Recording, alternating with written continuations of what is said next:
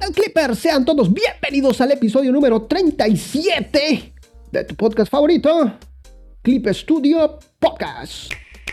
El día de hoy te voy a estar platicando acerca de los 18 consejos que nos regala el maestro Moebius. Así es, el maestro Moebius nada más y nada menos para ser el mejor dibujante. Y aquí te lo voy a platicar en tu programa favorito. En verdad, te va a, te va a sorprender, ¿eh? Te va a sorprender. Aquí, en tu programa favorito, Clip Studio Podcast. Comenzamos. Sin duda alguna, uno de los dibujantes más icónicos dentro del mundo del cómic de ciencia ficción fue el francés Jean-Henri Gaston Giraud, mejor conocido como Moebius, el cual adquirió este segundo seudónimo en los años 70. Estos consejos fueron extraídos de una ponencia que dio aquí en México, el cual compartió su experiencia en lo que lo tituló como Breve Manual para Artistas. Después, fue publicado ahí en el suplemento semanal del diario mexicano La Jornada en 1996, pero créanme que sin duda alguna, ninguno de los consejos que nos regala este estandarte de la ciencia ficción y el cómic tiene desperdicio. Así que sin más, pues comenzamos. Número uno, dice, al dibujar hay que limpiarse de sentimientos profundos, odio, felicidad, ambición, etc. 2. Es muy importante educar la mano y conseguir su obediencia para poder llevar a cabo las ideas. Pero hay que tener cuidado con la perfección. Demasiada perfección y demasiada rapidez pueden ser igual de peligrosas que sus opuestos. Cuando hay demasiada soltura o dibujos instantáneos, además de que hay errores, no existe ninguna voluntad del espíritu, sino solo del cuerpo. 3. La perspectiva es sumamente importante, pues es una ley de manipulación, en el buen sentido, para hipnotizar al lector. Es bueno trabajar con espacios reales más que con fotografías para ejercitar nuestra lectura de la perspectiva. 4. Otra cosa que hay que aprender con cariño es el estudio del cuerpo humano, las posiciones, los tipos, las expresiones, la arquitectura del cuerpo y las diferencias entre las personas. El dibujo es muy diferente cuando se trata de un hombre o de una mujer, porque en el hombre se puede cambiar un poco las líneas. Existe una cierta imperfección en su figura que se soporta, pero con la mujer la precisión debe de ser perfecta porque de otro modo se vuelve fea y eso puede provocar su enojo. Y entonces ya no nos van a comprar nuestro cómic. Para que el lector crea en la historia, los personajes deben de tener vida y personalidad propia. Gestos que vienen del carácter, de las enfermedades. El cuerpo se transforma con la vida y hay un mensaje en su estructura, en la distribución de la grasa, en cada músculo, en cada arruga de la cara y el cuerpo es un estudio de toda la vida. 5. Cuando se hace una historia, se puede empezar sin saberlo todo, pero haciendo anotaciones sobre el mundo particular de esa historia. Así es como el lector se reconoce y se interesa. Cuando un personaje muere en una historieta y ese personaje no tiene una historia dibujada en su cara, en su cuerpo, en su vestido, no le importa al lector. No hay una emoción. Y entonces los editores te dicen, tu historieta no vale nada, solo hay un muerto y yo necesito 20 o 30 muertos para que funcione. Pero no es cierto. Si el muerto, o herido, o enfermo, o aquel que esté en problemas, tiene una personalidad real que viene del estudio, de la capacidad de observación del artista, la emoción surge. En este estudio se desarrolla también una atención al otro, una compasión y un amor por la humanidad. Es muy importante para el desarrollo de un artista, si quiere ser un espejo, debe de tener dentro de su conciencia al mundo entero, ser un espejo que mira todo. 6. Jodorowsky dice que no me gusta dibujar caballos muertos. Es muy difícil. Es muy difícil dibujar un cuerpo que duerme, que se abandona, porque en el cómic se estudia siempre la acción, es más fácil dibujar gente que pelea.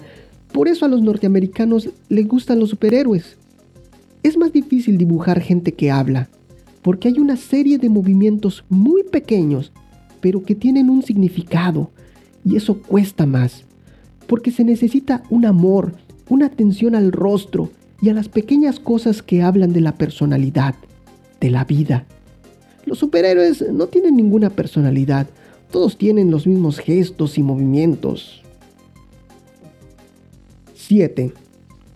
Igualmente importante es la ropa de los personajes, porque el estado, el material y la textura son una visión de sus experiencias, de su vida, de su situación en la aventura, porque pueden decir mucho sin palabras. En un vestido hay mil arrugas y hay que escoger solo dos o tres, pero las buenas. 8.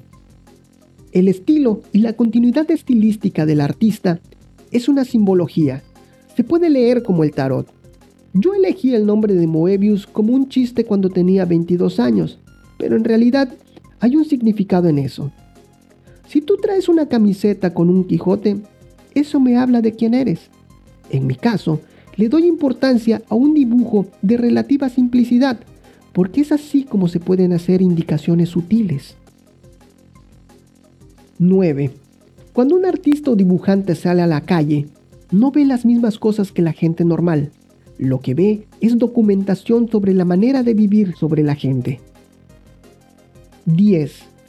Otro elemento importante del dibujo es la composición. Hay que estudiar la composición de nuestras historias, porque cada página o cada cuadro es un rostro que mira al lector y le dice algo. No se trata de una sucesión de viñetas sin significado. Hay viñetas llenas y vacías, otras con dinámicas vertical u horizontal. Y en eso hay una intención. La vertical anima, la horizontal calma, la oblicua hacia la derecha, para nosotros occidentales, representa la acción que se dirige al futuro, en tanto la oblicua hacia la izquierda dirige la acción al pasado. Los puntos representan una dispersión de energía. Algo puesto en el centro focaliza la energía y la atención concentra. Son símbolos básicos de la lectura que ejercen una fascinación, una hipnosis. Hay que tener una conciencia del ritmo, ponerle una trampa al lector para que caiga. Y cae. Y se pierde. Y se mueve dentro con placer. Porque hay vida, hay que estudiar a los grandes pintores, aquellos que hablan con sus cuadros, sin importar cuál sea su escuela o de qué época sean. Hay que verlos con esa preocupación por la composición física, pero también por la emocional. De qué manera la combinación de las líneas de ese artista nos toca directamente el corazón. 11. La narración debe armonizar con el dibujo. Tiene que haber un ritmo visual, desde la colocación de las letras y la trama debe manejar la cadencia correctamente para comprimir o alargar el tiempo. Hay que tener cuidado con la elección y la dirección de los personajes, usarlos como un director de cine y estudiar las distintas tomas. 12. Hay que tener cuidado con la influencia devastadora del cómic norteamericano en México, porque ellos solo estudian un poco de anatomía composición dinámica, los monstruos, las peleas, los gritos y los dientes. Es algo que también me gusta, pero hay muchas otras posibilidades que es necesario explorar. 13. Existe una conexión entre la música y el dibujo, pero eso también depende de la personalidad y del momento. Hace tal vez unos 10 años que trabajo en silencio, y para mí la música es el ritmo de las líneas. A veces dibujar es estar a la casa de un hallazgo y una línea justa puede ser un orgasmo. 14. El color es un lenguaje que el dibujante utiliza para manipular la atención del lector y para crear belleza. Hay color objetivo y subjetivo. Los estados de ánimos de los personajes influyen en el colorido y la luz puede cambiar de un cuadro a otro según los espacios representados y la hora del día es necesario estudiar con atención el lenguaje de los colores. 15. Hay que tratar de crear historias cortas, pero de muy alta calidad, sobre todo al principio de nuestra carrera.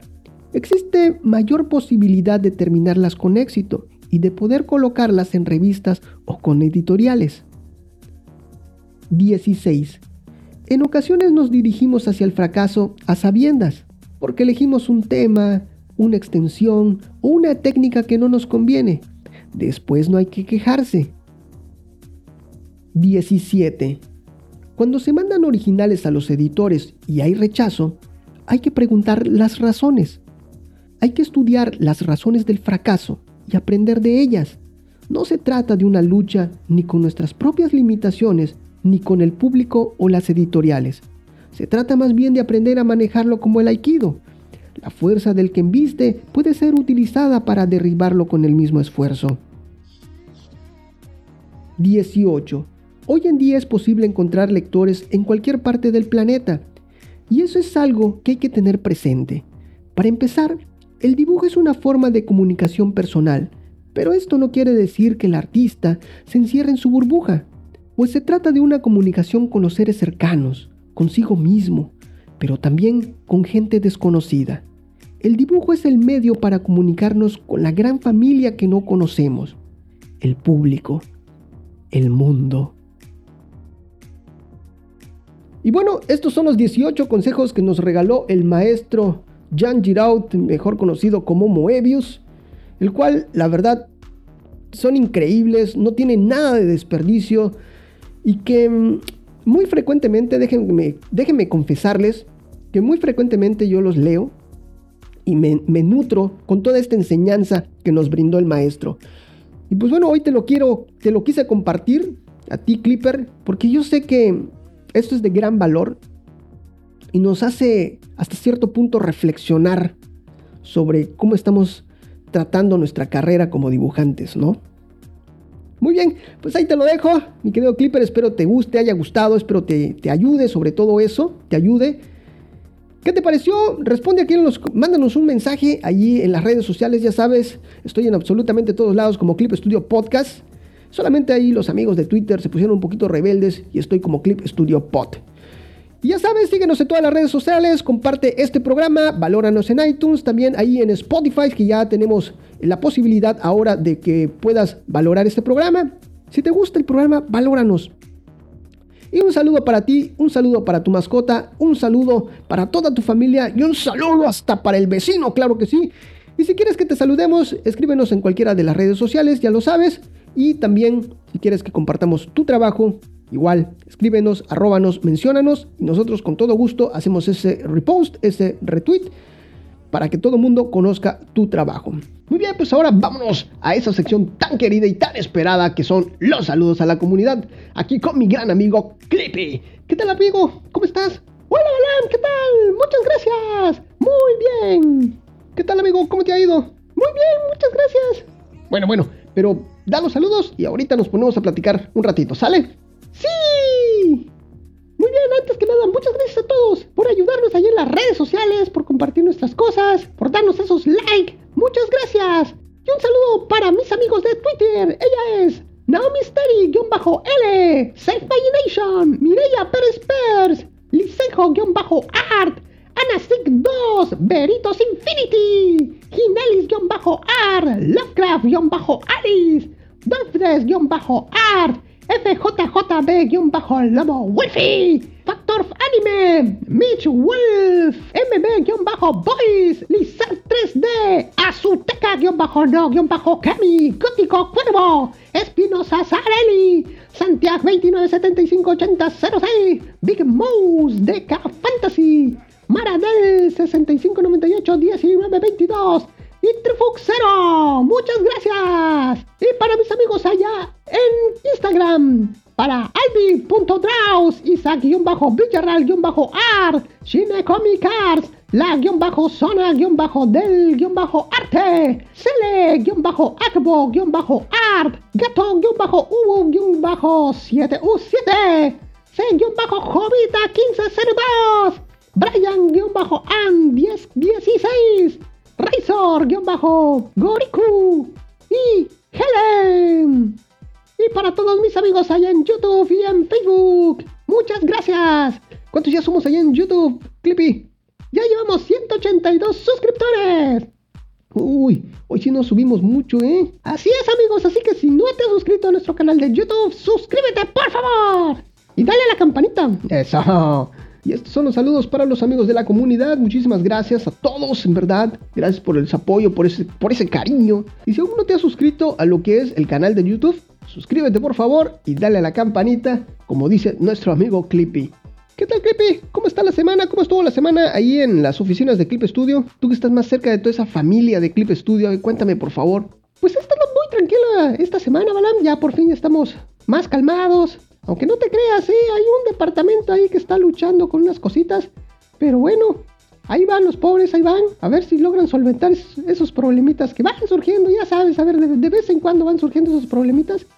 Pero ahí están, ahí están. Fuera de eso, Balam, todos están muy tranquilos, muy calmados, ya relajados. Hoy sí, ya con, las pilas bien puestas ya. Con este regreso de, de fin de año. Excelente, Clippy. Oye, Clippy, ¿y qué dijo el jefe jefe? ¿Le preguntaste? ¿Le dijiste? ¿Ah, amigo? Ah, pues me dijo que... ¿Qué tal, Clippy? ¿Cómo estás? Ah, sí, yo, no te preocupes, yo lo veo. ¿Lo viste? Mientras tanto, vete por un cafecito, ya sabes cómo me gusta. Eso es así, late chocolate.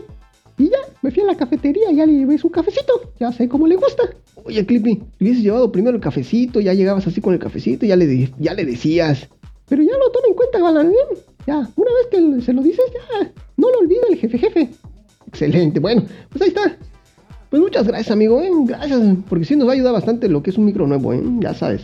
Todo es para el programa, para que nuestros escuchas, nuestros clippers, escuchen así súper bien, así la alta fidelidad. Sí, sí, sí, Balan, ya sabes. Excelente. Pues hasta aquí llegamos hasta el final del programa. Muchísimas gracias a ti, Clippy. Y sobre todo, muchas gracias a, a ti, Clipper, por permitirme acompañarte de alguna forma en esos momentos mágicos. Muchísimas gracias, Clippy. Nos estamos viendo. Hasta la próxima. Bye bye. Esto fue Clip Studio Podcast.